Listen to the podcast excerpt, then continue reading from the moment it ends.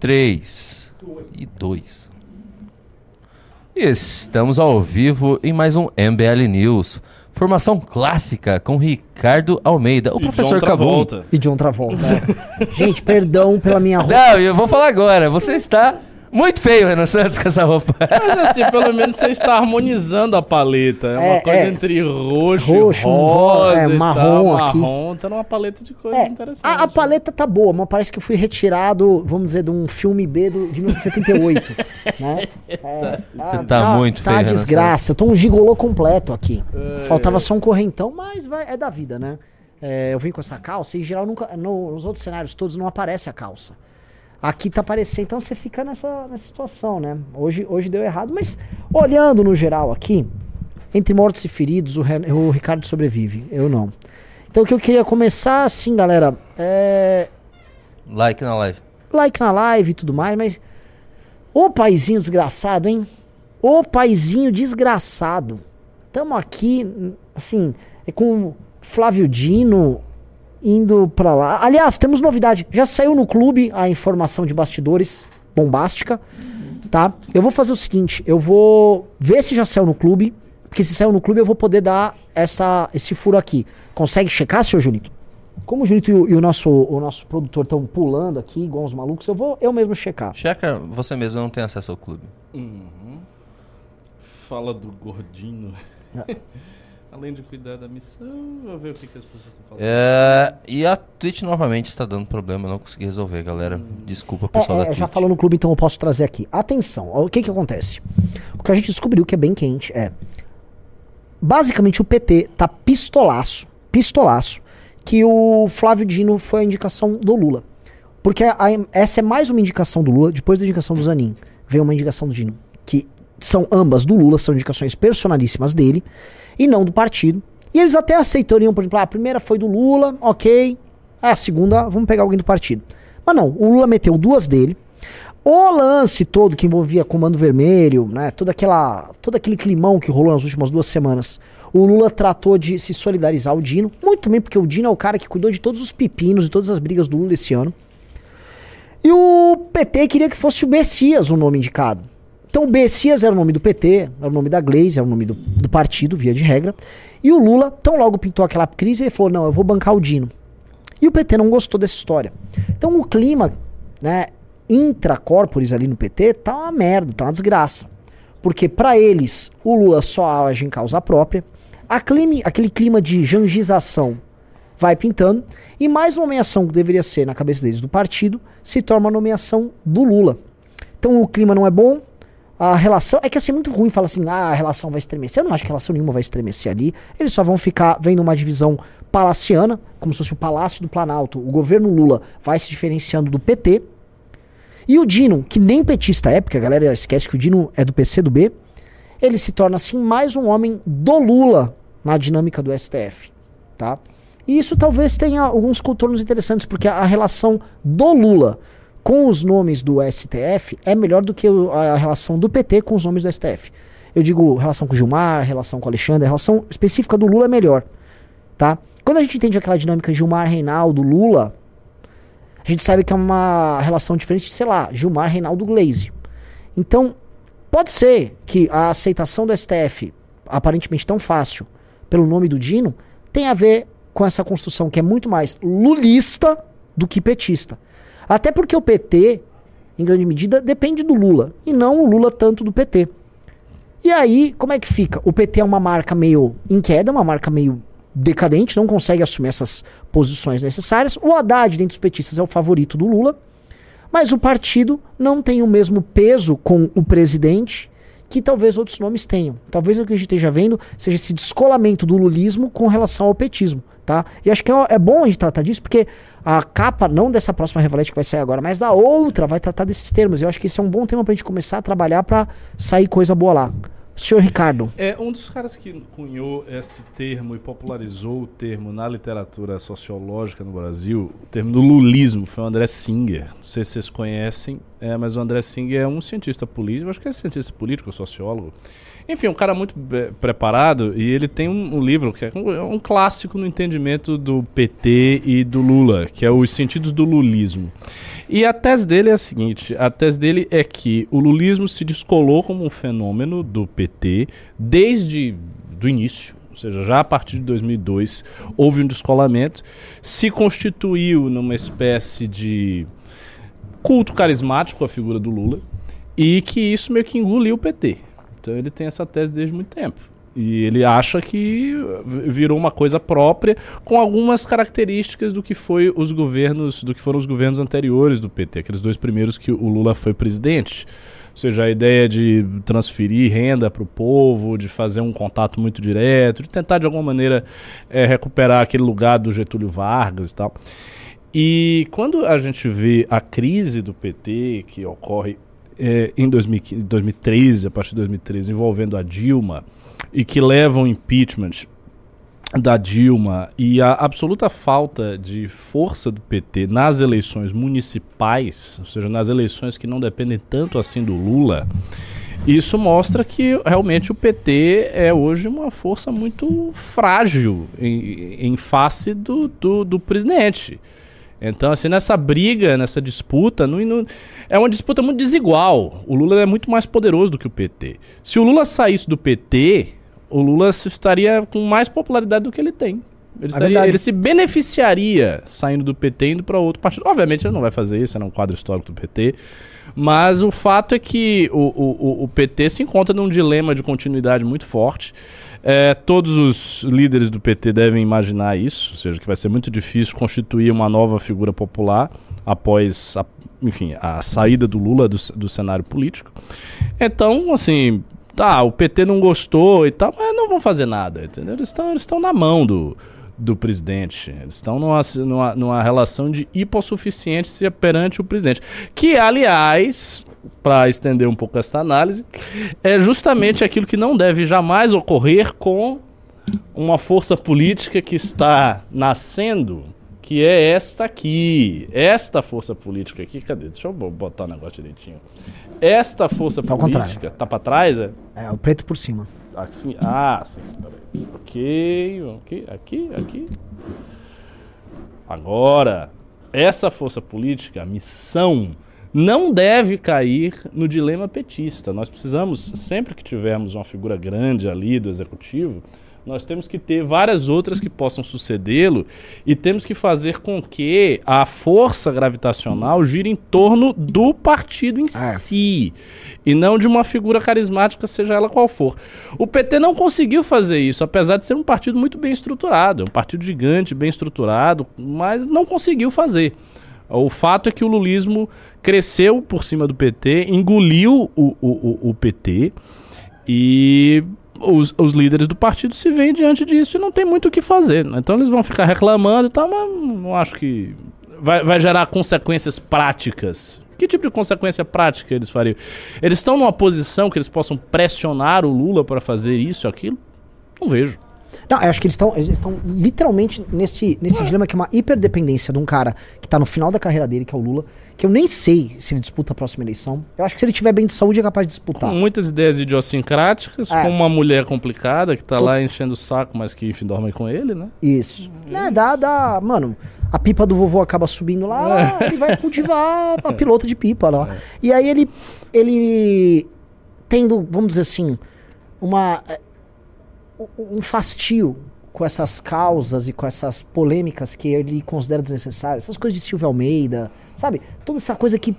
Hoje o governo dele não está bem. Ele, ele tem, os, o, vamos dizer, as, as pesquisas de popularidade. Por mais que não esteja nada catastrófico, ele percebe essa queda, ele percebe que metade do Brasil não gosta mesmo dele. Sabe, antiga, não, foi, não era assim. Não era assim. Você tinha pessoas que não é. votavam nele, mas elas não tratavam o governo dele como ruim. Elas avaliavam o governo dele como bom e votavam num outro candidato. Foi o que aconteceu em 2006, 2010. É, tinha popularidade alta. O que eu Isso. acho que havia, havia assim, um enclave aqui no sul-sudeste de gente que realmente odiava o Lula de qualquer jeito. Não era ódio. Muito, não era. Não era, assim, essas pessoas, você pegava as pesquisas, dava 80... Mas aquele Lula sindicalista das antigas, não tinha uma galera que não gostava do Lula, que tinha uma espécie de nojo do Lula, não, uma tinha, aversão mesmo? Tinha, tinha, mas o que acontecia naquela época, que era a coisa que me deixava muito agoniado, era que a galera não votava no Lula, mas você perguntava como é que estão as coisas. Tava bem. A galera em 2007, 2008, 2006 ganhou dinheiro. Ah, o Brasil tá crescendo. O Brasil tava- Então, assim, as pessoas avaliavam, as pessoas estavam comprando casa, carro, compra- e a classe média também tava. Todo mundo tava. Assim, a pessoa aqui em São Paulo, da periferia, a classe média tava ganhando mais dinheiro. A classe média, o dólar não tava tão caro, então as pessoas viajavam. Então as pessoas avaliavam o governo bem, mas não votavam nele. É um cachaceiro filha da puta. É, a coisa É, tá crescendo, esse essa- cachaceiro. essa- Ei, cachaceiro sortudo, hein? Aí votava no Alckmin, votava no Serra. Mas elas não avaliavam mal, então elas não se mobilizavam. É. Então se tinha uma coisa que era muito louca, que era o Lula ter 80% de popularidade, o governo era bem avaliado como um, né, na casa dos 80%, mas as pessoas não votavam nele. Tanto que ele nunca ganhou em primeiro turno, mesmo com essas avaliações, que é muito louco. 2006, nem a Dilma em 10 também não ganhou. Sim, sim. Então ele, ele. Isso aconteceu muito. E o. o- hoje a gente, né, olhando essa, eh, esse processo que ele tem, ele vê então que hoje metade do Brasil realmente odeia ele, ele não tá bem aprovado, tá com uma tendência de queda. eh, tem essas inje- injeções de saco, essas agendas que eu acho que. Eu acho que ele deve considerar muito secundárias e que vamos dizer, elas têm um protagonismo muito grande e não trazem os benefícios que ele imagina. Mas você acha que essas agendas elas estão tão fora, assim- fora assim do. Não digo do pensamento, mas da sensibilidade do Lula, porque o que parece é o seguinte: há em torno do Lula a corte da Janja, que é formado por uma galera muito progressista. Sim. E tem uma galera muito progressista que ama muito o Lula, que tem uma, assim, uma- um carinho, um afeto, Sim. uma ternura pelo Lula. Talvez essas agendas mais progressistas sejam até mais do Lula do que do próprio PT. Porque existe no PT um PT de velha guarda que não é tão identitário assim. O PT é diferente do PSOL, pelo menos na formação originária. Então eu não sei até que ponto talvez ele enxergue isso como uma imposição que vem Do de partido. fora ou como uma coisa que vem daquele círculo de pessoas que estão ali paparicando ele e tal. isso é um bom ponto. Porque o, o que, o que eu acho, assim, o Lula, ele tá muito mais afeito a uma determinada turma, que é uma turma muito mais política, e quando eu falo política é bons acordos, salvar o rabo dele da Lava Jato, conduzir, com quem ele construir. conta mesmo, Zanin e tal. Isso, esses caras. Do que partido ou mesmo as brincadeiras da Janja, que eu acho que ele deve tratar aquilo como uma coisa Lúdica. é, é lúdica, legal, graciosa ao redor dele. É uma coisa que tá rejuvenescendo ele. Saí da cadeia, agora tem essa turma nova que minha esposa nova trouxe. Mas é, esses problemas que vão acontecendo no governo dele, e aconteceram uns 4, 5, esses problemas eles têm um protagonismo que não batem com o que ele considera como prioridade. Acho que na cabeça do Lula, o que, que, é, é, que, que ele tem de memória positiva do período dele? Economia crescendo e ele sendo paparicado ao redor do mundo. Então ele foi, acho que, ao meu ver, tentar essas duas coisas. Então ele deu muito espaço para Haddad. Ele apostou no arcabouço, ele apostou no aumento de imposto. é, acreditando, tipo, ah, isso aqui é igual no Palof, né? Faz aí as coisas que eu confio, eu dou meu jeito aqui. E foi salvar o mundo. E aí ele não conseguiu. É, nem Então- salvar o mundo, nem resolver isso. É, então assim, ele tá numa situação que ele não resolveu essas duas coisas, e aí ficam acontecendo esses episódios. Então eu não sei se na cabeça dele ele ele olhe tudo isso como uma, uma coisa muito chata, ele vê as pessoas não resolvendo. Por exemplo, o Rui Falcão, Rui Falcão não, o, meu Deus, o Rui Costa. Ele não consegue resolver a questão da governabilidade pra ele. Até agora ele- isso deve dar um incômodo. Já. A gente até colocou no clube algumas brigas que rolaram entre eles. Ele confia mais no Dino, que o Dino foi um cara ponta firme pra resolver treta dele, do que eventualmente nomes do próprio PT. Então eu não sei se, no fundo, o, o Lula ele tem um próprio grupo na cabeça dele. Às vezes, pra mim, o grupo do Lula é um grupo que inclui caras que não são do, do PT, no STF, inclui o Dino, sabe, inclui o Reinaldo, inclui alguns empresários, inclui uma turma que ele formou ali na. não só na prisão, mas nos próprios governos dele, e que é uma turma. o Renan Calheiros está incluso nisso, Barbalho está incluso nisso, que é uma turma mais geralzona. Que na cabeça dele, fundo, ele. Acho que eu vou governar com essa turma. E aí tem a turma do PT que ele é obrigado a ter, mas. Eu não sei, eu, eu, eu, eu, eu- não tô dentro do PT pra falar, mas. é, quando eu olho o, o governo, eu fico olhando sempre as coisas desse prisma. O PT virou, não um peso, mas o PT virou uma. É, te- te- tem um preço, tem um custo pra ele, eu acho, de lidar com o PT. Porque nada que ele faz pelo PT parece ser é, genuíno ou parece que ele trata como um ativo Como assim? não parece que ele tá ele vê o PT hoje como um- vamos dizer assim a- as coisas que o PT toca junto com ele não são as prioridades dele e ele não vê com com aquela energia não sei se entende assim a- as grandes causas dele que ele precisaria ter para ele voltar a ter o ego dele sendo alimentado não são resolvidas pelo PT e as coisas do PT não, não resolvem isso para ele então ele ele ouve assim pô que e aí E aí? O, o, o que que, esse- o, o que que o que que meu partido tá me trazendo que este outro grupo não me trouxe? Porque quem trouxe as coisas pra ele mesmo foi esse determinado grupo. Quando ele entrou no governo, e a gente tinha até noticiado, acho que a gente noticiou no clube também, que o. Olha, o Lula que tá chegando ao poder é um outro Lula. O Lula ficou hospedado, antes de pegarem a alvorada, ele ficou hospedado num hotel e a turma que ficou no hotel tinha o carcereiro da cadeia dele, a equipe de advogados. As relações que ele fazia com empresários e políticos era diferente da turma do PT. Então, tinha sido formado uma turma palaciana dele, que envolvia a turma da Janja, e tem o PT. Então tinha tido já esse descolamento. Então, desde que eu- eu comecei a ver esse raciocínio do começo do ano, eu comecei a falar, eu acho que tem essa meio que essa divisãozinha. Você vai com o PT até aqui, daqui pra cá é a turma do Lula. E como a gente teve esse relato hoje, e aí eu vou pegando elementos do governo, eu é feeling. Eu começo a sentir que pra mim o PT, ele descolou mesmo do governo. Então as nomeações importantes são nomeações todas do Lula. As decisões importantes são meio que decisões do Lula. Ele confia em algumas pessoas e ele tá indo. Ele tá indo. Ele- eu acho que ele não sabe pra onde ele tá indo também, que pra mim é um, é um ponto importante. Ele tem um feeling dele. O feeling dele é faz aquelas coisas que o Palocci fazia na economia, Eu tenho quase certeza que ele não tem a menor ideia pra onde ele tá É. indo. Mas é um feeling, porque ele, obviamente, se for falar assim, olha, eu vou seguir com uma linha agora, eu vou ser um ortodoxo na economia por um período, e aí depois eu vou fazer sério. Não tem, ele falou assim, você é meu Palof, né, Haddad? Toca aí, eu, eu vou tentar resolver as guerras lá, eu vou tentar... Eu acho que é isso, é um feeling. É, né, de alguma maneira, é, é isso mesmo. Eu acho que ele tenta reproduzir aquela coisa É? que foi do governo Fernando Henrique, que ele pegou e tal. Mas assim, é um, outro, é um outro país, é um outro mundo. O país está muito diferente, o mundo tá outro, as relações de- do capital-trabalho. mu- mudou muita coisa. Demais, muita coisa. E ele é muito envelhecido em relação a isso. Ele tem uma experiência de presidência, mas é uma, uma experiência que acabou muito tempo, né? Sim. Ele, Não, tá- ele não conseguiu se reatualizar nos últimos 10 anos. Quer um exemplo disso? E talvez é, uma coisa, antes de você. é, Talvez ele até nem entenda. Talvez ele nem entenda É. por que, que as pessoas gos- desgostam tanto dele. Sim.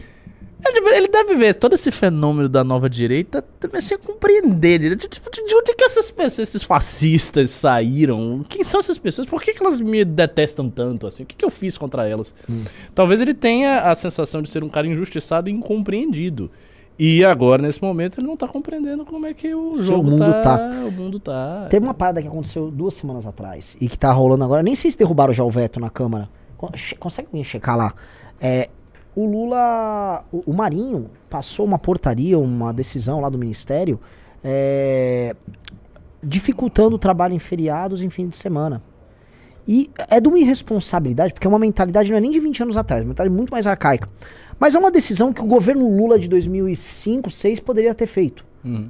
Agora é incabível. Claro. Incabível. Então a Câmara teve que Como correr tá pra derrubar isso. Desesperada. A Câmara teve que correr. Gente, o ministro Marinho fez uma loucura. Por quê? Porque tem esse descompasso. Eles não têm ideia do mundo que eles estão vivendo mesmo. Se lembrar, antes da eleição, o Lula estava falando de controle da imprensa novamente. Uhum. Então todas essas coisas antigas dele. Que se ele controlasse, na realidade, não serviria pra nada, porque agora a força tá na rede social. Exatamente. Ele acha que a força É. tá no- na Folha de São Paulo, no Estadão, que é aí que é o perigo. Vamos Na parar com verdade- esses caras aí. se Controla empresa. Quebra eles, porque essas mesmas famílias controlam tudo. monopólios? Isso, É. ex- exatamente. Aquela tese da Petra Costa no filme É, lá. verdade. Democracia em Vertigem. Você tem uma grande elite que controla tudo. Essa elite comanda de cima e ela manieta, né? Manipula os seus títeres, que somos nós É. e toda essa direita. E o Aécio tá aí controla a gente né? Isso é uma grande burrice, né? Lembra um pouco uma tese que foi levantada pela esquerda há muito tempo, até décadas atrás, quando surgiu o fenômeno nazista, que era a tese de que o fascismo, o fascismo histórico, seria um instrumento do grande capital. Então o fascismo era um instrumento do grande- capital, quem realmente tinha o poder era a grande burguesia, a grande burguesia manipulava os líderes fascistas. E isso, assim, se comprovou inteiramente falso, essa tese. Porque quando os fascismos ascendiam ao poder, eles se, se consolidavam, o que, que os líderes fascistas faziam? Eles colocavam as burguesias nacionais de joelhos. Elas ganhavam muito dinheiro, mas elas estavam dentro Sim. de um projeto fascista, que era um projeto tocado pelo partido e não pela burguesia. Então, a grande burguesia é que era, no fundo, um instrumento do poder dos partidos fascistas. Essa segunda tese é que, enfim, se consolidou mais na historiografia.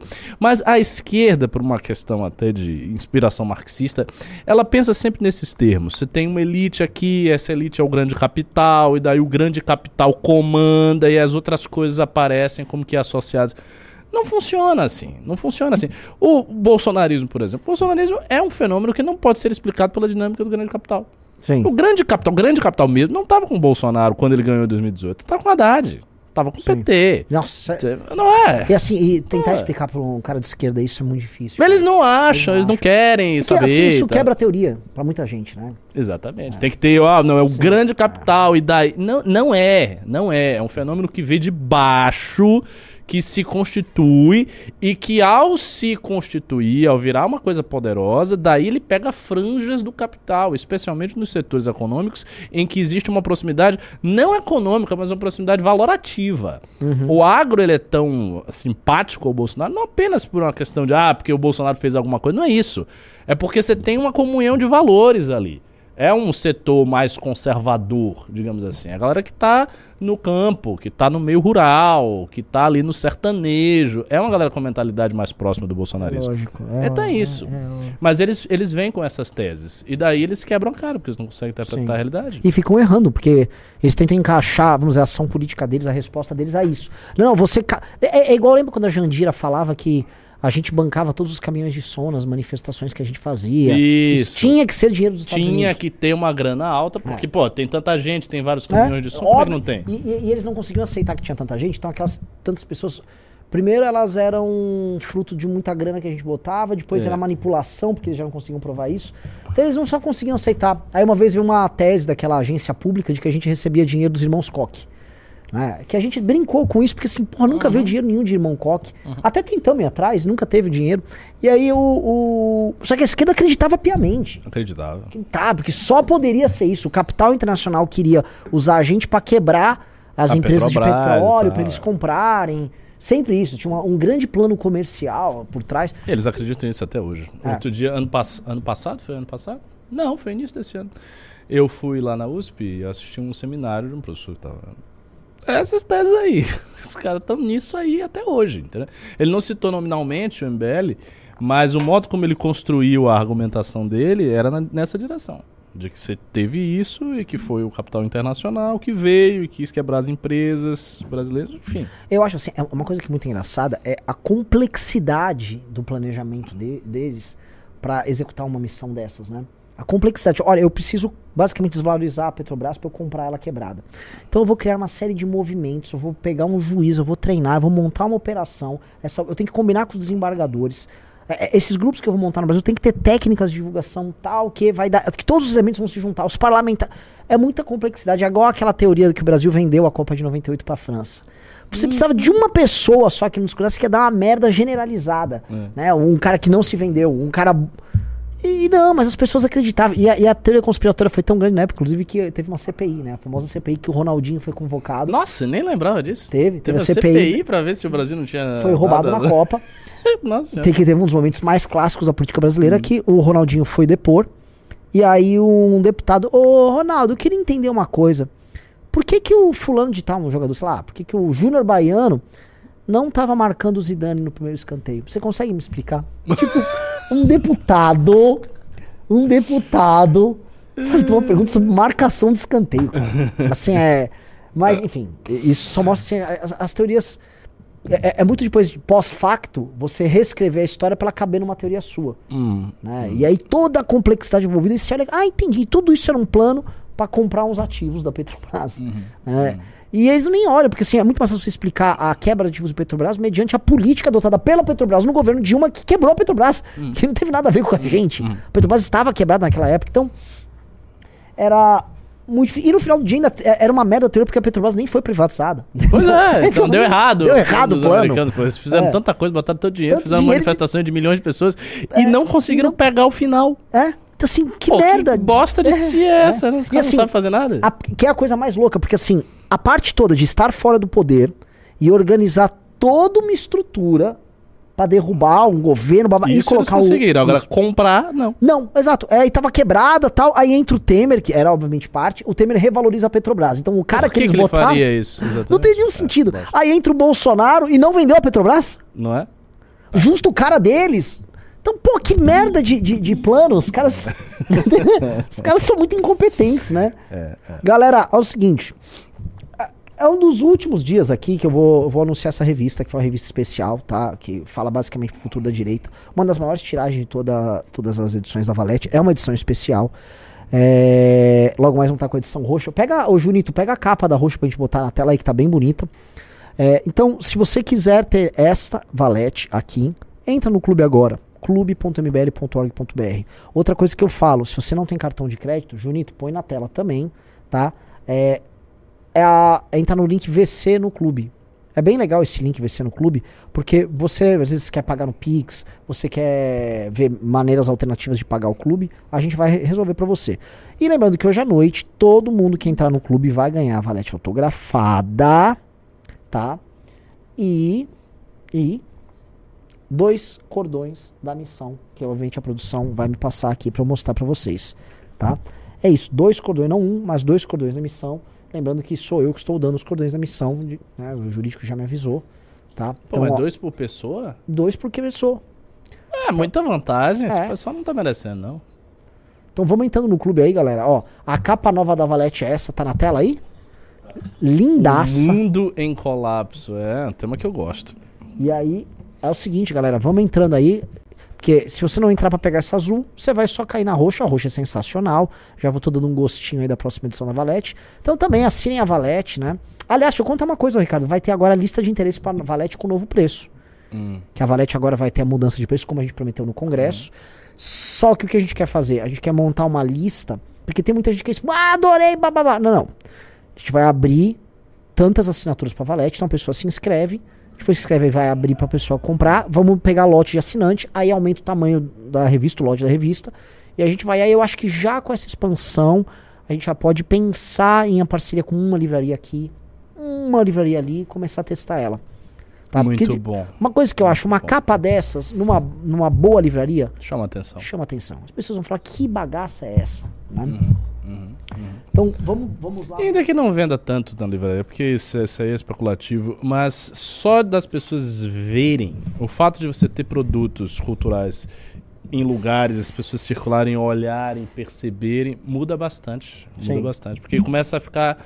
Sabe, é um negócio que você identifica. Ah, tem uma revista que é assim, assado. Isso Fica na consciência das pessoas. Sim. É... Ó, posso falar um negócio? É muito mal feita a divulgação aqui do VC no clube. Essa barra, assista todo o congresso no MBL no clube. Pa- É assim, tinha que ser, ó, tá quebrado, não tem cartão? Clique no link. É esse link aqui, esse link aqui ó. mbl.barra VC no clube, tá? É, falamos é, do Lulinha, falamos do PT. Quer- querem continuar falando da esquerda ou querem falar da direita? Vamos, quer abrir uma enquete? Digite um se você quiser falar da esquerda e dois se quiser falar da direita. Tá? Senão, se digitar um, a gente pode continuar aqui, porque esse assunto é interessante, porque signi- significa também o futuro dos nossos adversários, né? É, por enquanto, Ô, Ricardo, você vê algum nome surgindo na esquerda? Nome? Ah, Tá despontando fulano, despontando Beltrano? Boulos.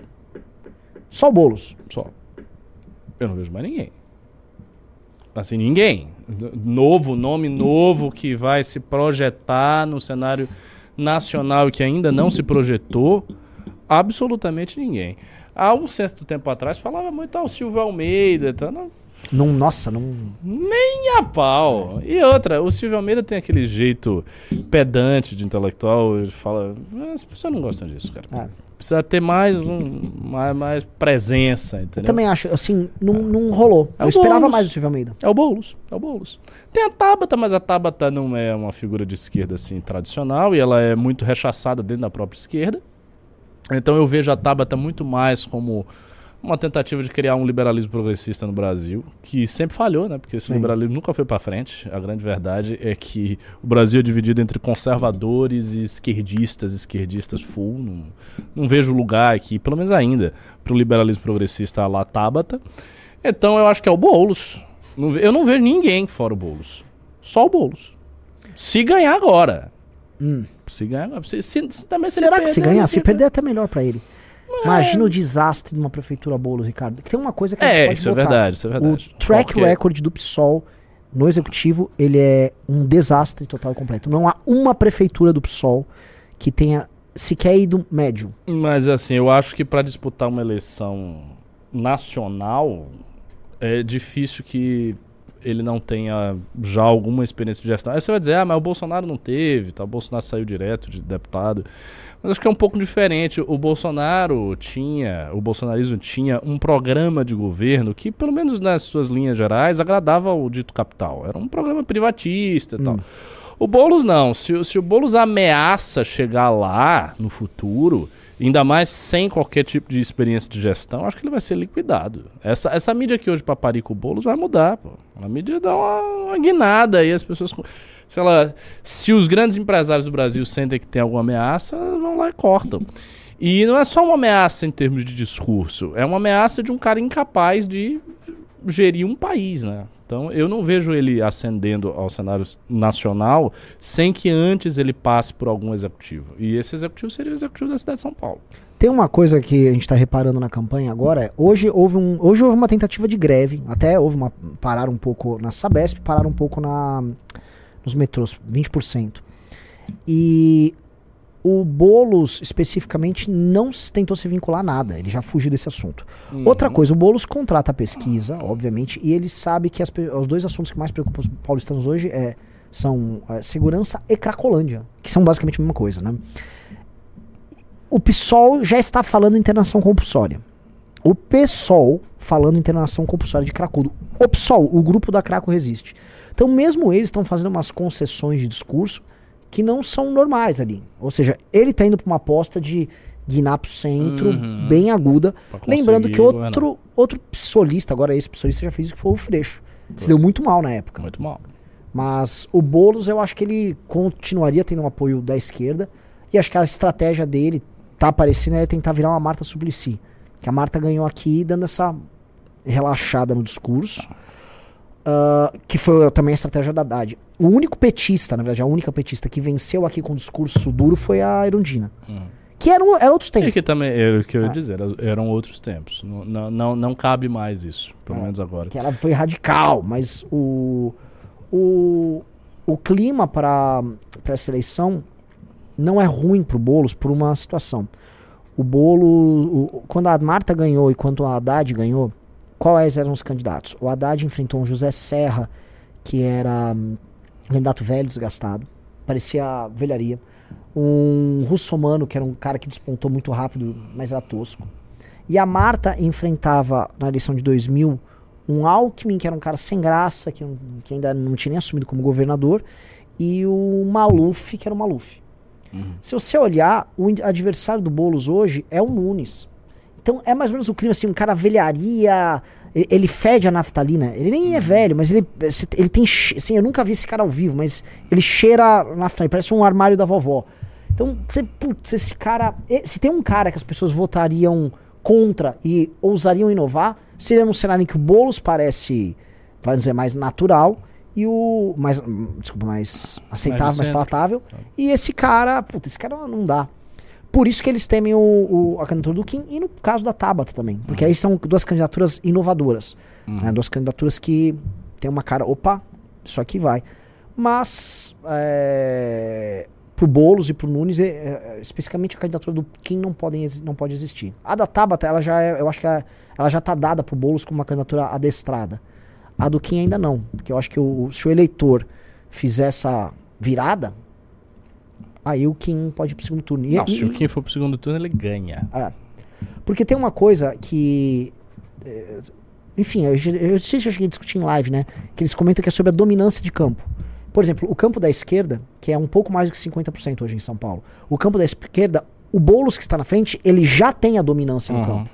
Então ele não vai perder a dominância pra Tabata. Sim. Então a tendência é, ele tem a dominância, ele tem os radicais do campo, e ele já pegou, inclusive, os de centro do campo. Então beleza. tem essa dominância. No outro lado, na direita, falar que o Nunes tem a dominância na direita é uma coisa um, um pouco difícil. Mas não tem. Porque nem discurso ele tem.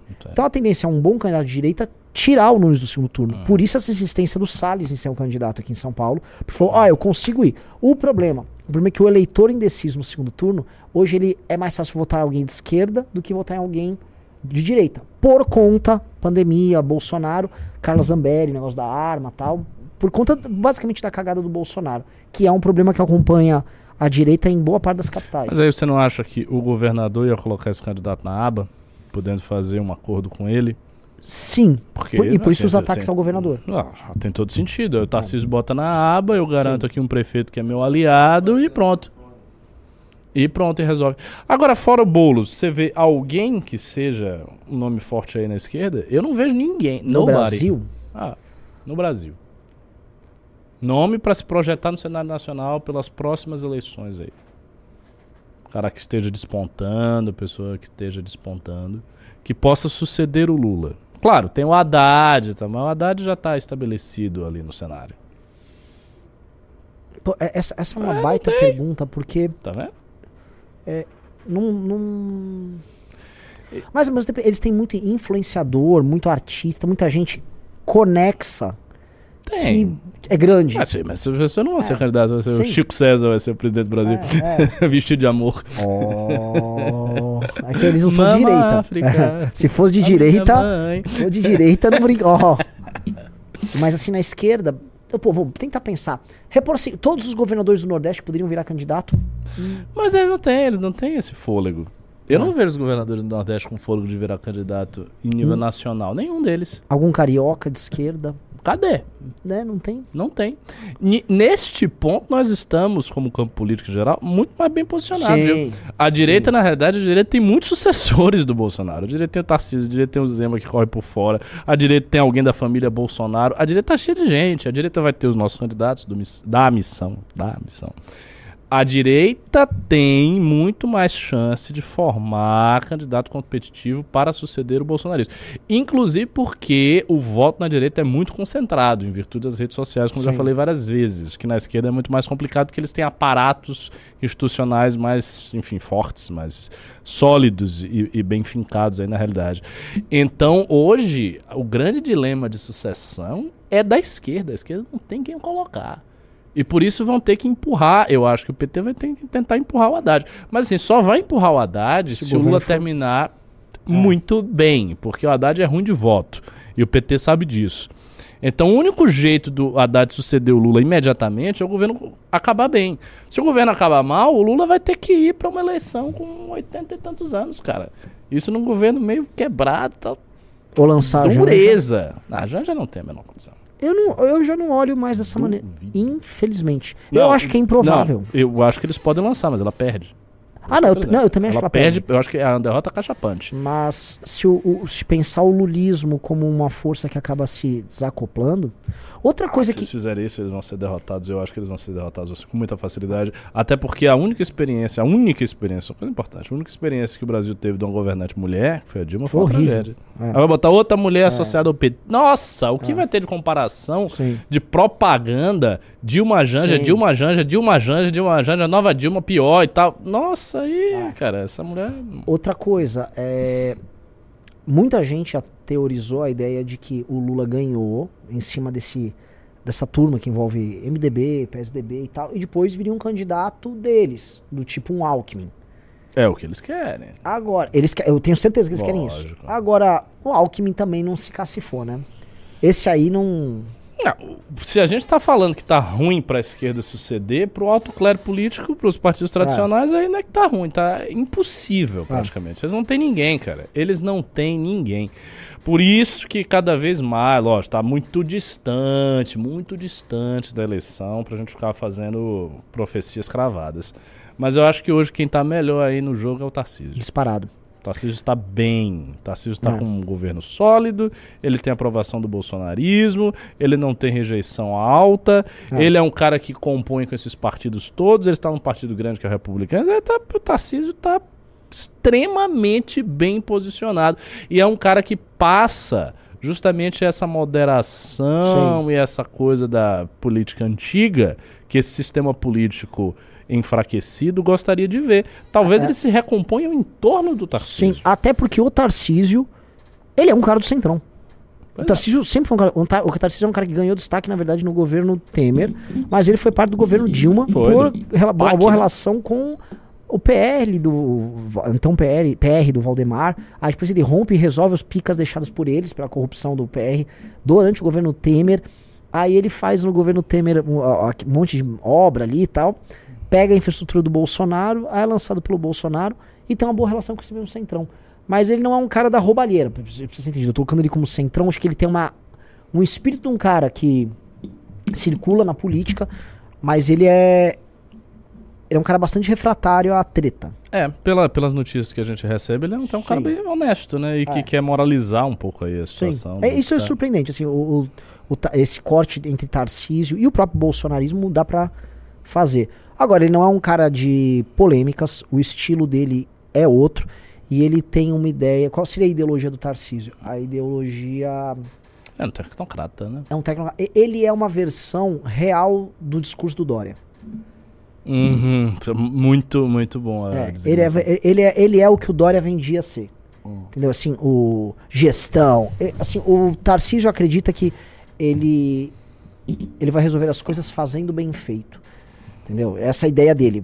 E aí o fazer bem feito é basicamente tocar coisas bem feitas, especialmente obras. Tanto que Uhum. tem certos setores que ele arrumou algumas brigas aqui em São Paulo muito grandes porque ele tirou basicamente alguns corruptos de um setor de setores, não vou ficar entrando aqui em detalhes, de setores que eles tomavam aqui. E aí ele queria, e- porque ele queria ele administrar. Não é porque só ele queria fazer uma faxina. Se fosse um cara muito correto, ele também tiraria. Uhum, É, uhum. Ele tirou os caras de lá pra ele fazer uma gestão daquilo que ele considera fundamental em infraestrutura, porque é- essa é a, a marca dele. Que é, é uma coisa muito de especialista, que o especialista toma o todo pela parte. Né? Tipo assim, o, o- sei lá, um dentista às vezes quer explicar o mundo como uma boca, tá ligado? É, tem muita gente que faz isso. Sim, muita gente. E aí a, a- ele olha as coisas muito dessa, dessa gestão, infraestrutura, construir, entregar tal. O que num país que não entrega bosta nenhuma, vamos combinar que assim já é um, um É, passo à frente. Claro que sim, claro que sim. E estabilidade, moderação, pessoa tranquila. É, eu, eu acho que ele tá bem posicionado. Agora, o, o- a esquerda em si, não vejo, só vejo mesmo esse Haddad que é ruim de voto. Tem um Boulos aí correndo por fora, os partidos tradicionais sem ninguém e a direita com vários candidatos. né? O que, o que mostra também uma incômoda para a esquerda persistência dessa onda conservadora que surgiu, que não vai desaparecer. Ou seja, o Bolsonaro ele foi declarado inelegível, coisa e tal, mas assim, não vai, isso não vai passar. Os- hoje- hoje, os atuais patriotas, eles vão encontrar uma outra pessoa, eles vão depositar o seu votozinho. E eles vão novamente ficar contra o PT. O PT tem pela frente um, uma- um horizonte muito terrível, porque não passa a raiva das pessoas do PT. Ela ficou menos aguda. A galera não tá saindo pras ruas, não tem mobilizações contra o Lula. Mas as pessoas não gostam do Lula, não gostam do PT. E elas não vão gostar no próximo ano. Nem depois, nem depois. A não ser que ele faça assim um resultado, que ele entregue um resultado econômico surpreendente. Porque ele não vai. É. Aí, como é que vai ser? Eu acho que o PT, cara, o PT é capaz de não sobreviver como partido grande pelas, pela próxima década. É capaz do PT não sobreviver como partido grande pela próxima década. É o que tá e- pintando. Ele não tem sucessor. É. Ele enfraquece na- na- na- nos pleitos municipais. Ele é um partido que está envelhecido. Metade da população detesta. É, o é que ciclo vai? deles não passou? Agora, assim, o ciclo da esquerda. A gente, pô, a gente falou isso muito no começo do ano, tentando analisar o PT. O ciclo dessa esquerda não terminou já? A eleição da Argentina também não vai um pouco nessa linha? Uhum. Porque, vai, na Europa, que, que país europeu ainda tem esse tipo de esquerda? Vamos tentar pegar alguns países pra gente tentar fazer esse paralelo. Quem hoje elege esse tipo de esquerda? Uma esquerda de matriz socialista, que absorve um pouco dessa coisa woke e tal, mas. Eu não pego o partido espanhol lá, o PSOE, que ganhou. Não é assim. Não é assim. Portugal tem um pouquinho disso ainda. Dá, dá pra falar que Portugal tem. É, mas Portugal, mano, é município de São Paulo, vai. Não é. Ah, na França, não. Te- teve um cara, aquele Melanchon lá, que teve um. Não foi mal, mas também não foi brilhante, ficou acho que em quarto, quinto. É, que mais? Tentando lembrar aqui. hum, um, so- um soça, assim, um socialista. Não me vem na cabeça. O Schultz tá, tipo, não tá tão de esquerda lá na Alemanha. É, o Biden não é isso nos Estados Unidos. Aí na América Latina teve o. Assim, elegeram o Petro. É, o Lopes Obrador, que todo mundo falava que era um radical, tá fazendo isso com um governo muito louco. Uhum. Não tá fazendo nada radical. Não, não, assim, e tá louco o governo dele, porque assim, ele tá se dando bem em várias áreas. Ao mesmo tempo que ele fica denunciando, não sei se você viu, os chupacabras e tal. Hum, Eu chupa cabras. É, ele, ele, ele tem. Ele. Basicamente ele acredita que tem chupacabras andando à noite lá no México e tal. Ele é doidão. Mas ele realmente ele andou com essa coisa de substituição de importação dos Estados Unidos da China. Então o México tá tendo um boom de empresas se instalando lá. É, os Estados Unidos hoje está importando. Vamos dizer, a- o espaço relativo do México na paleta de importações americanas aumentou. Então, meio que assim, é um sócia nacionalista doidão que meio que tá se dando bem nessa história. Não sei também como é que tá o crescimento deles, mas não é um governo avaliado como ruim. O... Agora, as experiências na América Latina, uma, uma desgraça. E aí você tem o, o, o Boric lá no Chile, que não é dessa Que não turma. é dessa turma. É. Não é. Não é. Não tem nada de sindicalista. Porque né? talvez assim, é, essa esquerda não tá fim da linha, assim. Porque tenta pensar o que que os caras podem propor. O que que o PT tem pra propor? Não dá. Se O for tem, socialismo caiu, né? caiu. É, uma hora não fun- aquela brincadeira do não funciona. né? É, caiu. É, é, é, a esquerda tem um vácuo há décadas de proposição justamente porque a União Soviética caiu. Eles esperam, acho que eles esperam de uma maneira muito desesperada, que a luz venha da China. Eles esperam a luz do Oriente. Mas eu não vejo a China entusiasmada em fazer nada nesse sentido. A Chi- Sim. a China, na verdade, está correndo o seu caminho de É. socialismo de mercado, capitalismo de Estado, o que você queira chamar. É. Mas a China não parece interessada em se miscuir, se meter nas questões de outros países nesse sentido. Tipo, a China não é a União Soviética, não existe uma internacional comunista É poderosa, tocada pela China, que tá em tudo que é lugar e começa a pipocar a revolução. Não tem nada disso. É. A China ela quer Para aliados. dela. É, Aliados. Se o aliado dela faz uma política assim assado, mas é aliado dela, Exatamente. beleza. exatamente. Pode ser que mude, pode ser que mude, pode ser que mude, pode ser que Hum. pressões militares façam a coisa vi- virar muito, mas hoje, assim, olhando o cenário atual, não tem nada a ver. A China está fazendo acordo com todo mundo, com países capitalistas, não pressiona os países capitalistas a nada, não existe nenhum de grande discurso comunista internacional que esteja to- sendo tocado pela China, não existe nada disso. Existe apenas uma esperança difusa por parte de Hum. franjas do movimento socialista que são mais radicalizadas de enxergar na China alguma coisa que vai ser no futuro uma superação do modo de produção capitalista, blá blá blá. Só que não está pintando. Isso é uma expectativa, é uma coisa muito teórica, tal. não está realmente acontecendo. Então, nesse sentido, eu acho que essa é a explicação do vácuo de proposição da esquerda. A esquerda não tem muito o que propor perante o capital. Então, na onda neoliberal que a gente né, presenciou e que teve um marco negativo em 2008, a esquerda também não propôs nada. Nada. A esquerda veio com Piketty. Sim. Thomas Piketty é uma releitura do cabo. Sim, mas em termos práticos, em que isso se. Sabe? O, o, o que, que há de diferente no governo que o presidente leia Piketty? Nada, ele vai estar fazendo. Ele vai estar seguindo o mesmo receituário de sempre. O que eu vejo, assim, aqui e ali é. Eles estão chamando de. Como é que chama? Bidenomics. É, essa fórmula do Biden mais gastadora, não Uhum. tão clássica americana, não tão, vamos dizer, ortodoxa, e que ele está gerando empregos e tudo mais. Mas eu acho que os Estados Unidos ele é, é uma situação tão diferente que.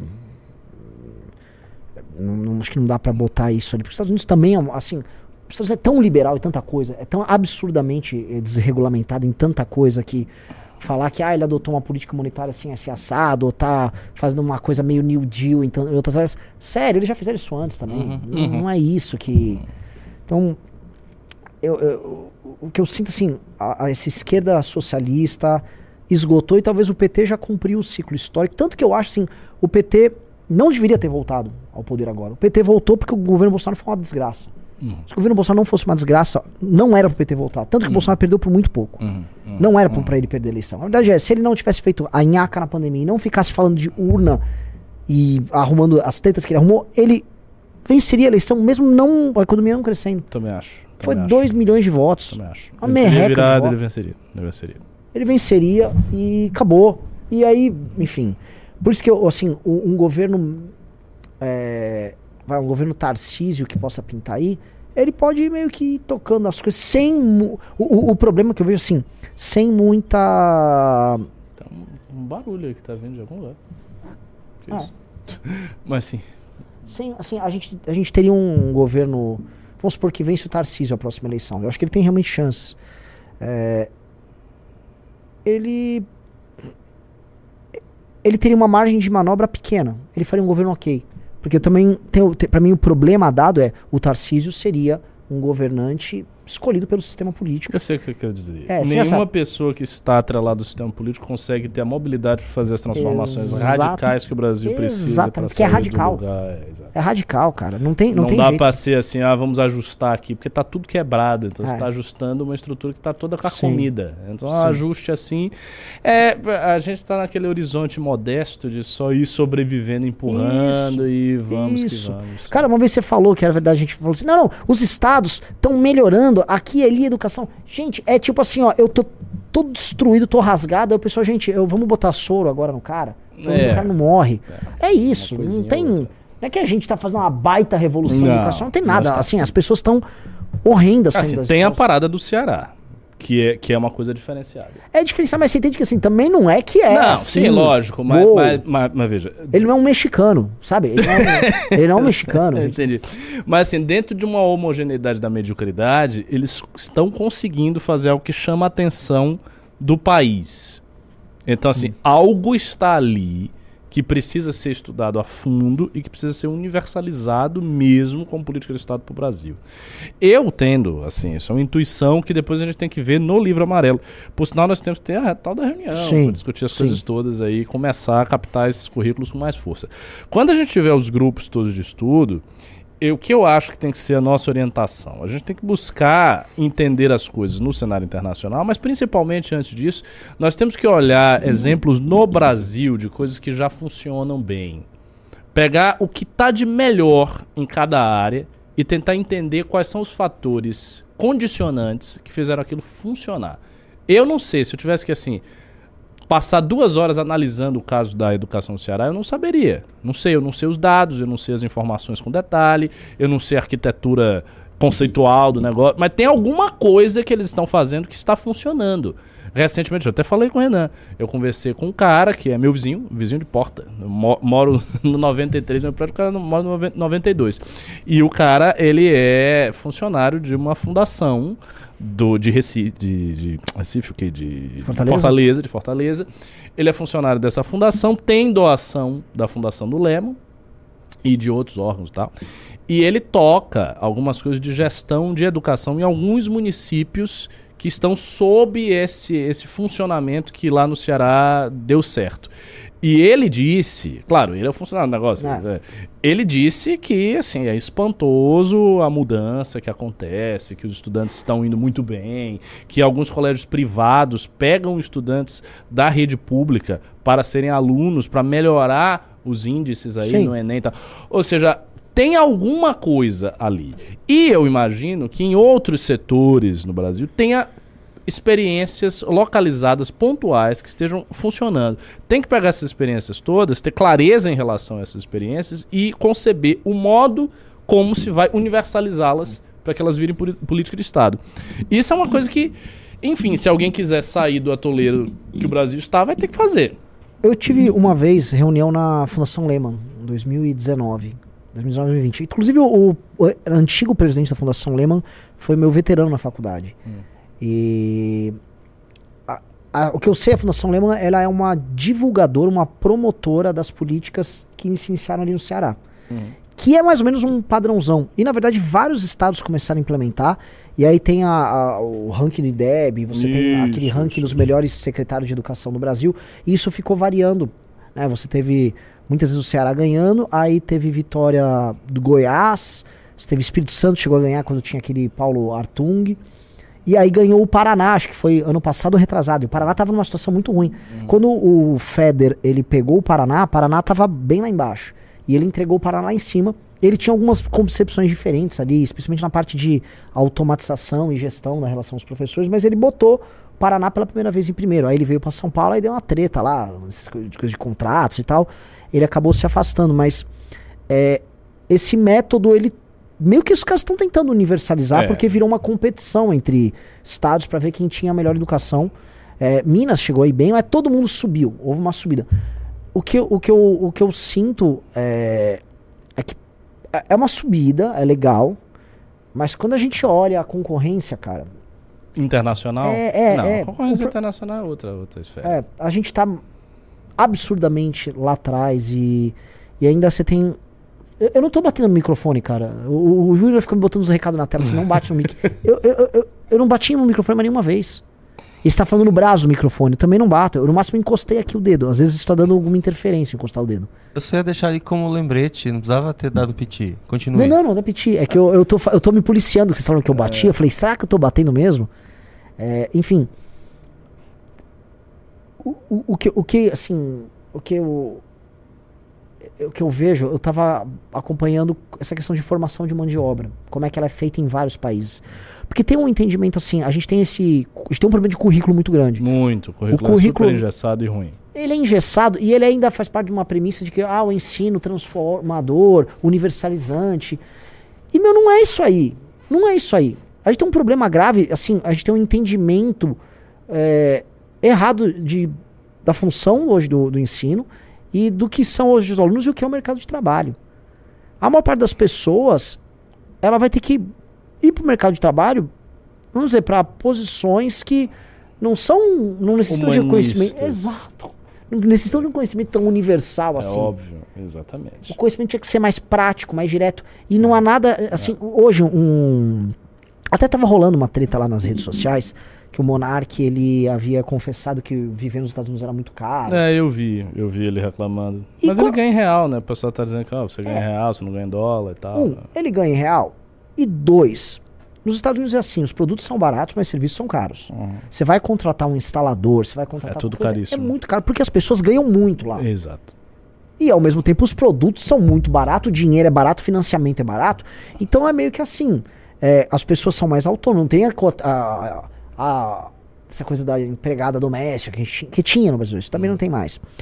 Mas o que que rola lá? É, o- é- não é indigno você ter um trabalho como ser um piscineiro. Um piscineiro nos Estados Unidos ganha demais.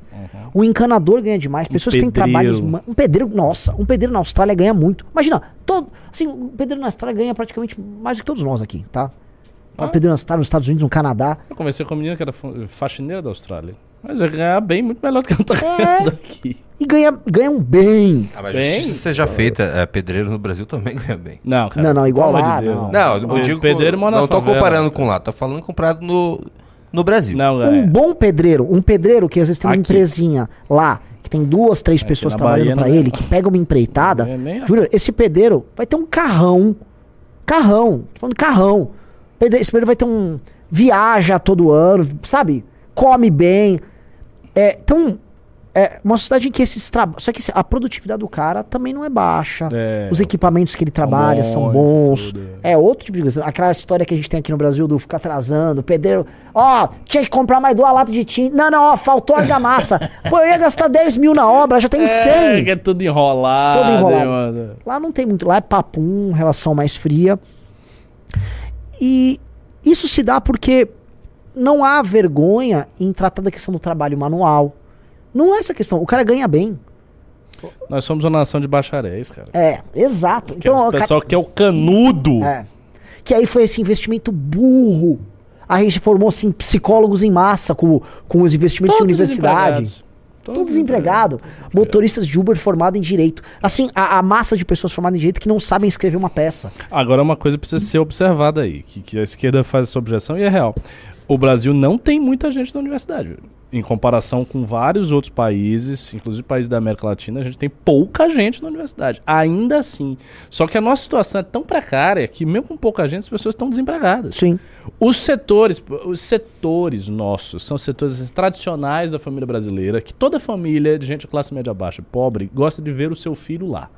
É o quê? É medicina, direito e engenharia. Acho que todas as famílias, né? Todas as É, o- é o famílias. trio. E hoje tem o, o seu cara rico fazendo uma faculdade de business, que é a antiga DM. Mais pro pobre, isso é uma ascensão social. Tem muita gente, pô, o cara trabalha num emprego que não lhe dá muito dinheiro, ele quer botar o filho dele, pô, meu filho tá fazendo faculdade, minha filha tá fazendo faculdade, tá fazendo faculdade de engenharia, de direito e tal. Dessas três grandes faculdades, só uma garante a ascensão social, que é medicina. Direito e engenharia, esquece. Você não tem ascensão social com direito e engenharia. Direito super saturou. A gente tem uma quantidade absurda de advogados. Então, hoje, o serviço do advogado básico é super barato, o cara não ganha bem. Sim. E engenheiro não tem indústria, não tem nada pra ter engenheiro. Sim. Então, o engenheiro tá dirigindo Uber, cara. Até porque, vamos dizer, os departamentos de engenharia, especialmente engenharia de outras áreas, não estão mais aqui. O Brasil não projeta mais nada. Ah, Aí você tem o engenheiro civil, lógico, você tem a- mas assim, a engenharia nobre não tem. não tá aqui, cara. O que é muito triste. O que é isso, isso é uma parte muito. E isso também tem a ver com desindustrialização. E não é nem só. A gente tá vendo agora a chegada de fábricas de carro elétrico aqui no Brasil, que não são verdadeiras fábricas de carro elétrico, são montadoras de peças de, co- e componentes que vêm tudo de fora. E não há projetos de carro aqui. É, assim, é triste falar isso, mas antigamente, assim, tinha carros criados, inventados no Brasil. É, já teve. Muito. Eu tenho um carro velho da Alfa Romeo. Foi o único Alfa Romeo feito fora da Itália na história da Alfa Romeo. Foi um carro nacional, produzido aqui, adaptado aqui. Várias. O Brasil inventou a tecnologia flex. Você tem esse carro mesmo? Tenho, né? Ele tá eternamente em construção, mas ele tá. É. Ouvi uma lenda esse vamos ver com o Carratu se ele existe mesmo. É uma lenda. E aí ele, eles, são, eles são. Como é que eu posso falar? A gente já fez isso, cara. A gente teve muita, muita criação Tô aqui. citando aqui Gurgel. É, a- o pessoal sempre cita sempre da Gurgel, mas a gente não pode esquecer que as próprias montadoras é, gringas que estavam aqui criavam carros aqui. Uhum, uhum. Pô, o Gol é um carro brasileiro. A gente teve vários, a gente pode pegar uma lista inteira de carros brasileiros, conceitos de carro que são muito daqui. Sabe esse conceito tipo a Saveiro? Sabe, uma Saveiro, uma antiga Pampa, uma Montana, que é esse pequena picape, que não é igual a picape americana, é uma pequena picape adaptada pro bolso do brasileiro. Cara, é, uma- é um carro que ficou muito característico daqui, um carro de serviço que atua tal, que cumpre a função. A Kombi antigamente aqui, não, não foi um projeto nacional, mas esse tipo de coisa foram adaptações que a indústria brasileira fazia. né? a gente teve uma indústria que criava. Hoje, ser engenheiro realmente é isso. O cara vai ser um bom engenheiro no Uber. Vai prover as Ele rotas não dele tem, lá. Não tem quase nada. Ele É. vai ter que disputar no, pou- pouquíssimas vagas. É. ali. E aí entra uma outra coisa, que, e quer ver o, que, que é a parte mais louca? Mesmo assim, você nem, não tem tantas pessoas formadas em engenharia. A gente não consegue formar as pessoas, porque aí entra um problema do nosso sistema educacional. É, é- sempre um assunto perigoso de entrar. A média do QI brasileira é muito baixa. Então você não tem, por exemplo, um número. Sempre falta médico. Ora, se tantas pessoas querem fazer medicina, por que tá sempre faltando médico? E tá faltando médico. Se for lá pra região norte, ninguém quer ser médico na região norte. É, teve aquela discussão sobre mais médicos, não me importava. Mas por quê? Ora, você tem tanta, tanta demanda por médico, paga bem. Boa parte dos médicos se tornam concursados, os, os municípios, as os governos estaduais querem contratar. Porque no fundo, nem todo mundo é capaz de se formar e tirar um CRM. É, É uma, também. é uma situação complicada. É Mas a- eu acho que tem uma segunda coisa aí. As faculdades de medicina elas são muito caras, elas têm mensalidade Sim, muito cara. sim. As públicas elas são muito, muito, muito concorridas. Sim. Então é muito difícil você passar numa universidade pública, numa faculdade pública de medicina. E tem a coisa, né? Se você forma menos, naturalmente as pessoas vão para os lugares mais confortáveis. Sim, não. tem- Então o cara se forma, não vai, pô, vou, vou para o Pará, interior do Pará. Esquece, eu vou abrir aqui meu não, ninguém quer. Mas, não obstante, mesmo aqui falta. Uhum. É, assim, a gente tem uma demanda por médico gigantesca. E quando andou um pouquinho a economia brasileira, a gente vai lembrar assim, é porque eu padeci desse problema 2000 e- entre 2008 a 2011, 12. É, teve falta de engenheiro. Não havia engenheiro no Brasil. Nossa, eu lembro disso. Tava, era o boom da engenharia Bom civil. da engenharia. Não tinha engenheiro. Não tinha engenheiro. Não tinha engenheiro pra nada. É mesmo. E ah, foi assim, foi, ah, a economia cresceu um pouquinho já não tinha mais engenheiro. Mas pera, cadê os engenheiros? E não tinha engenheiro, ninguém que conseguia Achar um engenheiro era uma assim. E aí começou a ter um fenômeno que durou muito pouco, assim, foi, um- foi muito curto, que eu achava o máximo, que eram europeus vindo arrumar emprego no Brasil. Teve um, um, imigrantes espanhóis, italianos e portugueses por um pequeno período de tempo aqui. Eles vieram pra cá, tinha né, espaço de emprego, só que o Brasil já quebrou ali naquela época, eles se ferraram Uma coisa que eu sinto também é a ausência, e eu acho que se reflete muito na mediocridade do debate público brasileiro. Não há debate público no Brasil forte. Deba debate sobre questões de planejamento do Estado e tal. A gente não sente mais isso nos debates. Eu assistindo esses debates presidenciais dos últimos, é sempre assim, corrupção, é um atacando o outro, é alguma coisa genérica, alguma platitude sobre saúde, segurança. Mas não tem assim um, uma, uma ideia. Não, esse cara que tem uma ideia.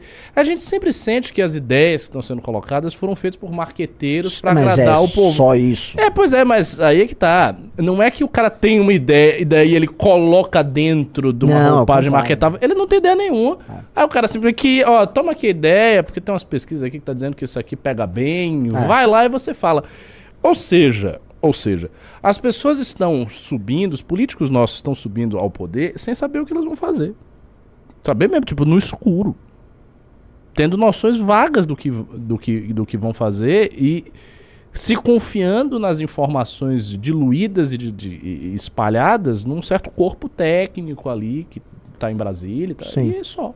Um exemplo disso, você citou o caso do Ceará, que a gente pode pegar as fundações que estão tentando tocar essa parte de educação com políticas públicas é, muito similares em governos de linhas ideológicas muito diferentes. Porque na prática, ninguém nem sabe o que fazer nessas áreas. É isso, as pessoas não sabem o que fazer. É. E elas não- também não querem saber. Elas É. querem ganhar a eleição ali, eu sentou, toma aqui a, com a fundação e tal, venha, Isso. venha e vai.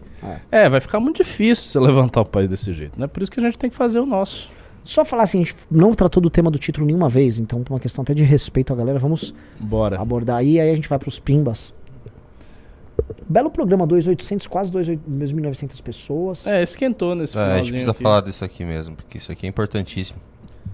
É, Isso aqui, pessoal, que tá no título, é algo que a gente fala há muito tempo. É tema do último relatório do Clube MBL. E é uma desgraça isso, tá, pessoal? Porque a gente faz o relatório, uma pessoa entrou no clube, eu tô com um aqui, é uma vergonha. A coisa assim, fica até feio. E, sabe, vocês estão vendo a imprensa agora, ó. Colocar. Bolsonaro disse que engole candidatos de Valdemar e vice-versa para eleição de 24. Ex-mandatário fala em problemas do PL para a escolha dos postulantes do partido da prefeitura. É, co- Como assim? E vice-versa? Os candidatos engolem o Jair Bolsonaro, é isso? É, acho que ele engole também os do Valde o Valdemar engole uns dele também. ele, o ex-presidente Bolsonaro afirmou que seu partido, PL, tem enfrentado problemas para definir nomes para as eleições municipais de 24 e blá blá blá blá blá. Nós temos tido problemas, vários nomes para disputar a prefeitura na mesma cidade. Isso não é fácil, disse ele nessa terça-feira. Aí vamos lá. Você consegue ver aqui? Vamos lá. Na medida do possível, eu me coloco no lugar dele. Ele se coloca no meu. E para nós podermos crescer, temos que abrir mão. Então, por vezes, eu engulo o candidato Valdemar, depois ele engole o candidato meu.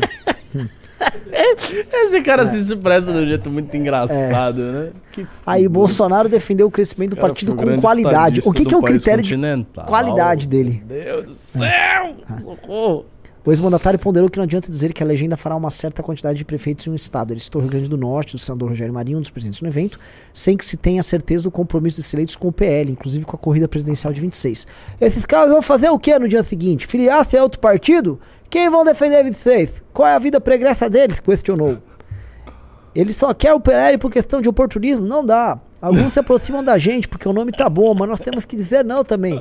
Não tem como você ser infeliz sem dizer não. Assim, ele tá certo sobre isso. Não tem como ser feliz sem dizer não. É um Ah, belo- de quem é a matéria? De quem é a É matéria um só belo saber? conselho psicológico. Ah, é. Portanto, você que está me assistindo, saiba. O ex-presidente disse: não tem como ser feliz se não dizer não.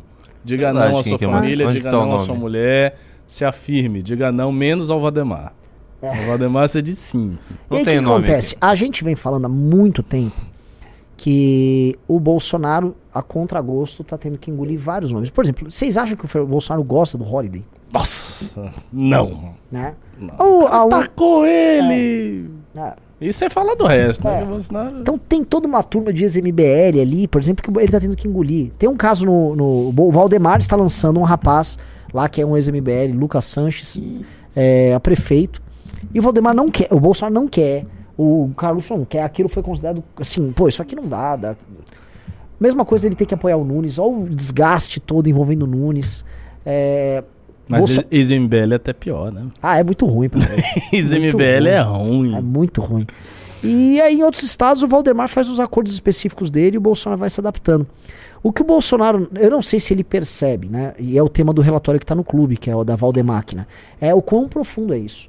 Porque o Valdemar ele está se apossando não apenas, vamos dizer, do Bolsonaro, mas ele está se apossando de uma máquina de produção de conteúdo ali. Que é, que tem que assim é que esse é um grande perigo é uma apropriação do, da forma Bolsonaro de fazer política o Nicolas está rodando o Brasil pelo PL e o Nicolas é super leal ao Bolsonaro só que quando ele roda pelo Brasil com o PL e ele Nicolas fica fazendo esses arranjos ligados à figura dele como principal vamos dizer preposto do Bolsonaro o Nicolas está servindo mais ao Valdemar ou ao Bolsonaro não, o Valdemar. E mas aí, no fundo né? é O que eu ia dizer. Eu acho que ele quer servir ele mesmo. Viu? É.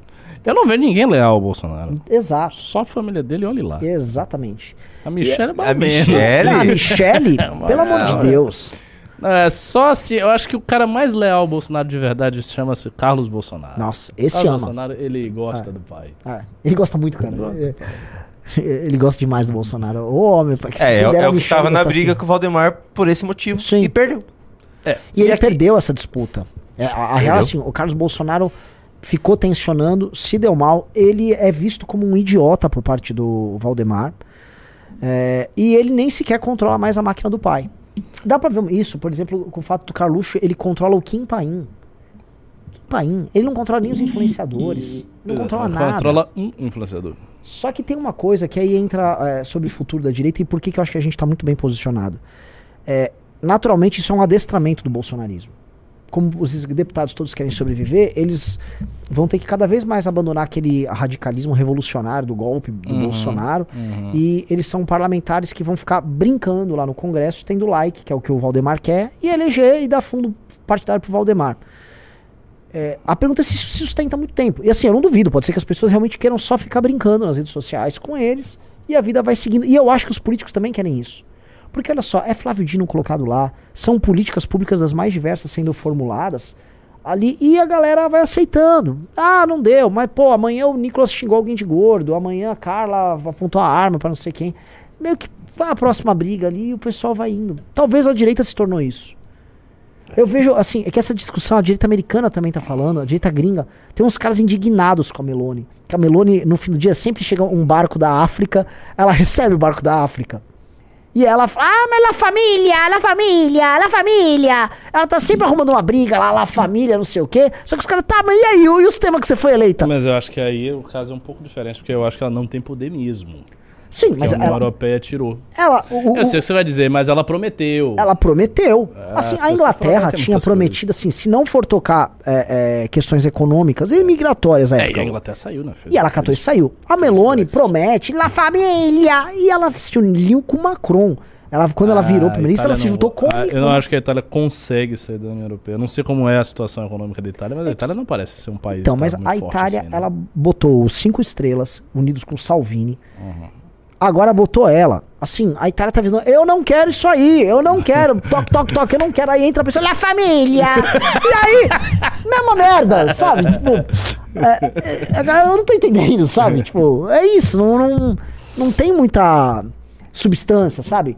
E o problema, assim, todo mundo tá meio que batendo numa porta é, é, de uma série de problemas. Os problemas deles são outros que os nossos, mas a gente aqui, no fim do dia, como é que vai funcionar? Vai chegar, vai ganhar. O Tarcísio ele não vai conseguir fazer muitas mudanças, que o Tarcísio vai chegar lá pra governar com o Ciro Nogueira, com o Valdemar, com o pessoal do Republicanos.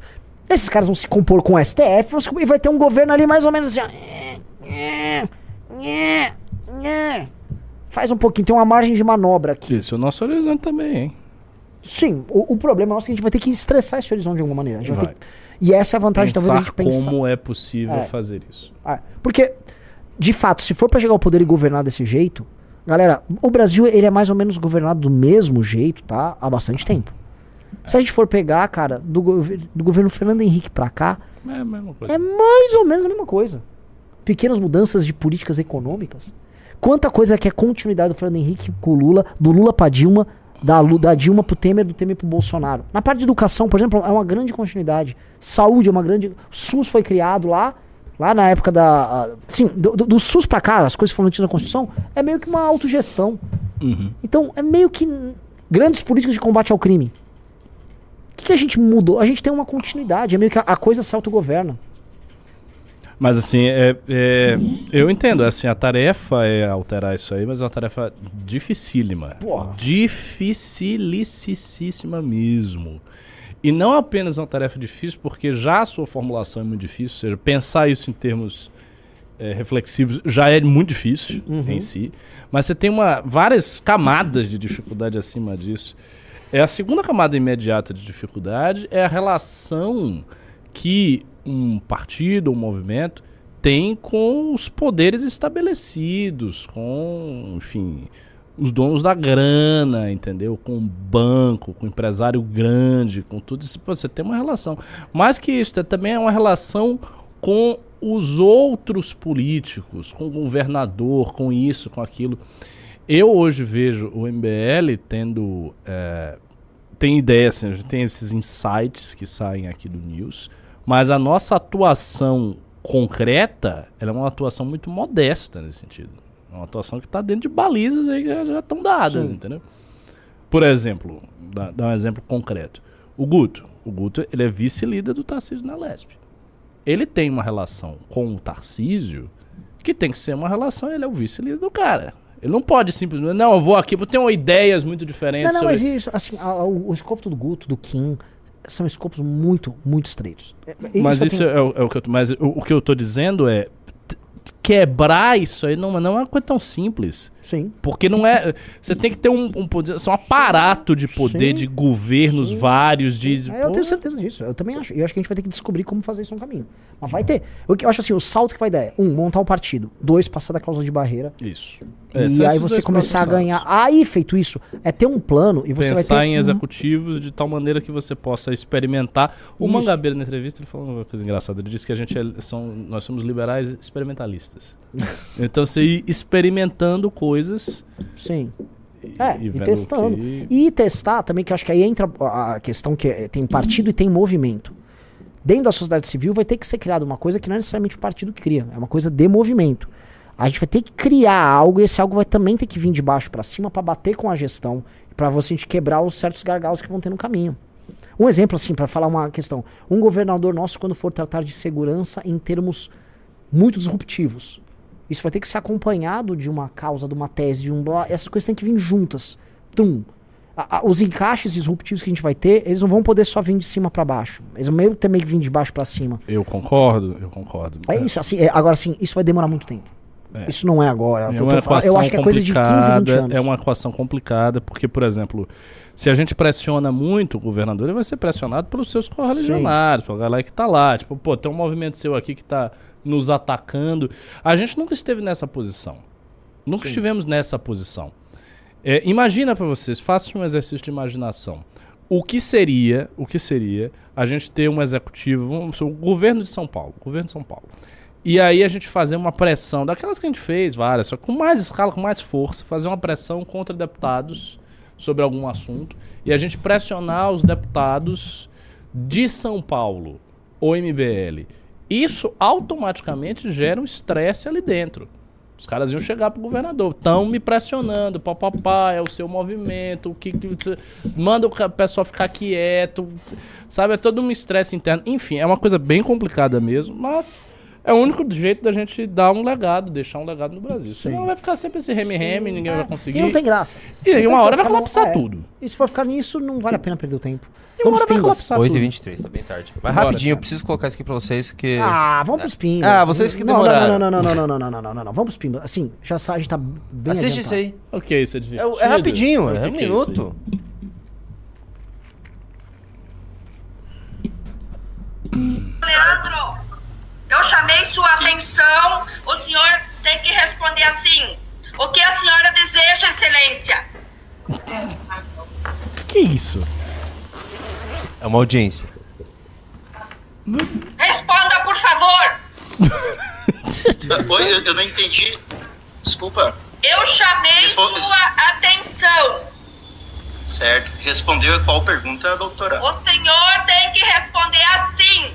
O que a senhora deseja, excelência?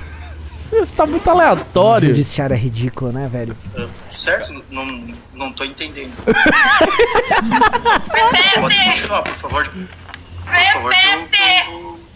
Ela é a juíza, essa A mulher? juíza. É, juíza. Eu sou Nossa obrigado. Olha, Senhora. desculpa.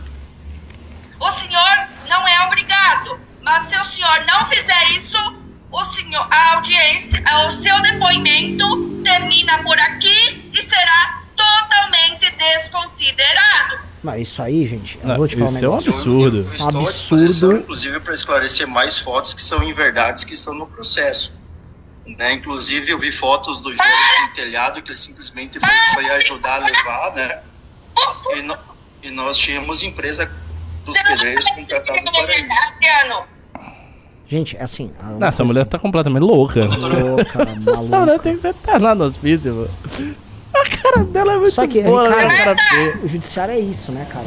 É, coisa aí- aí tá mais Não é igual, é, caricatural. é caricatural, mas assim, ela é um sei, reflexo exagerado de, um- de um- de uma coisa que é Lelé da Cuca. É, Doutor, como, como dizia na faculdade de Direito, os juízes pensam que são deuses, os, os desembargadores têm É. certeza. Tá? Se o senhor quer registrar os protestos. Sim, eu mas a gente já viu. Vamos, vamos pro Pimba É, agora. Depois é, o senhor ficar pode três horas vendo essa mulher gritando no aí. seu direito.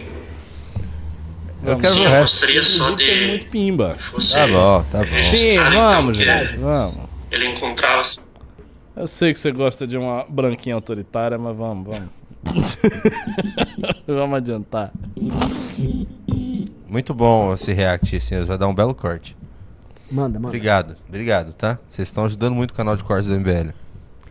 Ah, isso vai pro canal de corte? Não, né? Porque vocês destruíram o. Você devia ter votado antes, né, cara? quê? Vocês ficam falando Já foi. três horas do assunto aí. Vamos lá. Vai. Gustavo mandou 5 reais. Ricardo, é sério que você ficou com medo da mobilização nacional? Oi? Claro. Caio Santos mandou 10 reais. Ricardo, o capitalismo woke não seria uma antecipação da catedral às tensões sociais que serão geradas pela inteligência artificial? Eu sugiro que você pergunte ao Orlando Lima. Lira Ele é o V1. autor dessa expressão. Cavaleiro, o Lira V1 mandou 54,90. E o Cavaleiro Artórias mandou 5 reais. Já votaram no Thiago Braga para o prêmio IBEST? Eu já Hoje votei. é o último dia. Sugiro que vocês votem também hoje. Caio Santos mandou 5 reais. Tipo, vocês não terão mais empregos, mas olha o meu novo CEO trans indígena. Critilo Nicolau mandou 54,90. Muito obrigado. O, ah, o Liv, ele mandou 54,90 falou: Estou no clube desde o dia zero, já era doador recorrente, não terei renovação dual, pois é cobrado mensalmente. Fala Mereço uma devagar. valete. Fala devagar. aí. eu não tô entendendo. Estou no clube desde o dia zero. Já era doador recorrente. Não terei renovação anual, pois é cobrado mensalmente. Mereço uma valete também, galera. Já mandei um pix pra ajudar na missão. É inevitável. Pô, renova o clube. Vai- a, gente, a gente tá mandando. Todo mundo que tá renovando o clube, a gente tá mandando revista Valete. E assim. É, 80% da galera tá renovando o clube. E quem não tá renovando. Aliás, tô avisando, pra quem é do clube e não conseguiu fazer a renovação, saiba que tá tendo um problema de antifraude em algumas operadoras de cartão que estão proibindo de fazer a renovação automática do clube. Então entre em contato com a gente.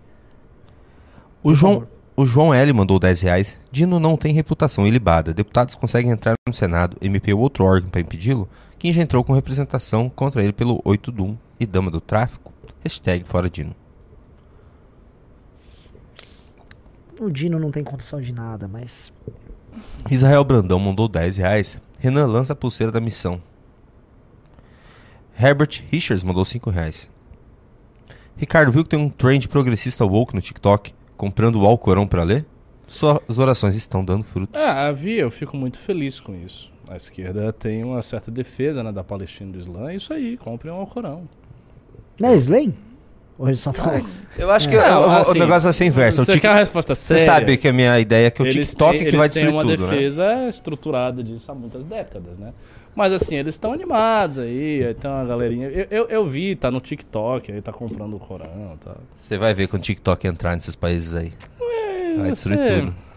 A Jonathan modernidade Ramos. tá caindo aos pedaços, rapaz. Você tá com confiança no lugar errado. Como diz Ayatollah Khomeini, you're betting in a bad horse. O meu tá ganhando ainda, professor Ricardo. Jonatas Ramos mandou 10 reais. Como vocês estão cuidando para o que não ser cancelado nessa campanha? Hum, Sei lá, cara. Normal. O Samuel mandou 5 reais. A, a mídia chama qualquer Zé Bunda de direita de ultradireita e extrema-direita. Te- Temos que fazer o mesmo com bolos e colar ultra-esquerdista. Não faz muito efeito. João L mandou 10 reais. Falar mal do Deltan, igual fizeram com o Moro, depois vocês podem se arrepender. Manerem as críticas. Não precisa se juntar a ele, mas tem que arranjar. Não tem que arranjar mais inimigo. Olha, eu vou dizer que foi uma das partes que eu achei mais legais na É. sua live. Porque realmente. É. O cara fica nessa. pô. É.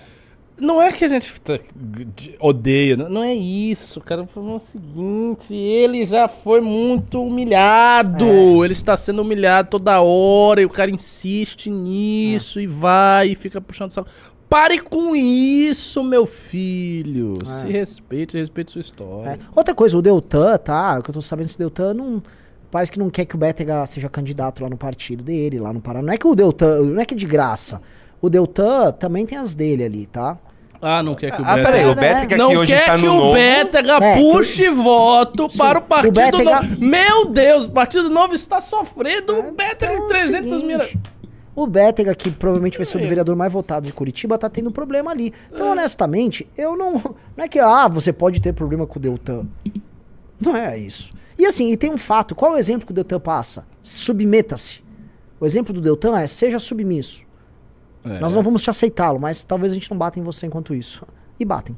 É isso. O Galo mandou 20 reais. Ricardo, numa live anterior você falou que o MBL, bem estruturado, poderia impedir uma onda nacionalista. Mas ser nacionalista não é uma coisa boa. O MBL não tinha que ser mais nacionalista. Essa pauta liberal não tá dando tesão. É, cara, eu não sou adepto desses nacionalismos que estão surgindo aí, não. Eu acho assim, to- todo movimento, parte de qualquer coisa que exista num país, tem que ter o que eu já denominei de mínimo denominador comum patriótico. Ou seja, você precisa gostar do país, você precisa querer que o país vá pra frente. Se não tiver nem isso, só que eu acho que esses nacionalismos, eles olham muito pro passado, eles têm um horizonte nostálgico que eu, assim, não vejo com muita eu não, não acho que vai, é isso que vai resolver a nossa situação, não, né? Mas assim, se quiserem dialogar também, se a gente for trazer mais gente aí, bacana, não tem problema nenhum. Ok. O Adilson da Rocha Herculano mandou 10 reais. Há 10 anos fiz um curso de programação aqui em São Paulo. Achei estranho que metade da turma era de cearense. Tô, tô falando? Anderley Pastrello mandou 10 reais. Vamos avisar quando. Vamos avisar quando a assinatura estiver vencendo. Quem já votou pro Thiago Braga no início pode votar novamente nesta última fase. E o Felipe Menezes, ele, o cara de Boston, mandou 2 dólares. Ricardo, melhor jornalista. Cada dia uma bomba.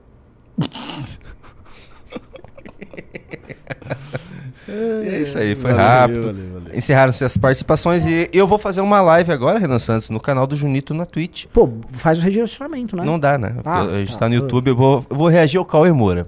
Ah, é? Ele falou muita bobagem hoje no- na live dele, eu vou reagir ao Cauê Moura. Ah, disse que tem um cara de uma banda que falou que entraria armado no evento do MBL, o cara do Dead Fish. Oi? É. É, mandaram pra gente, tem que depois ver isso. É, vamos dar uma olhada. Obviamente esse Então- cara tem que receber um processo, né? É. Daqui a pouco eu entro lá na Twitch, vejo vocês. Um abraço. Tchau. Fui.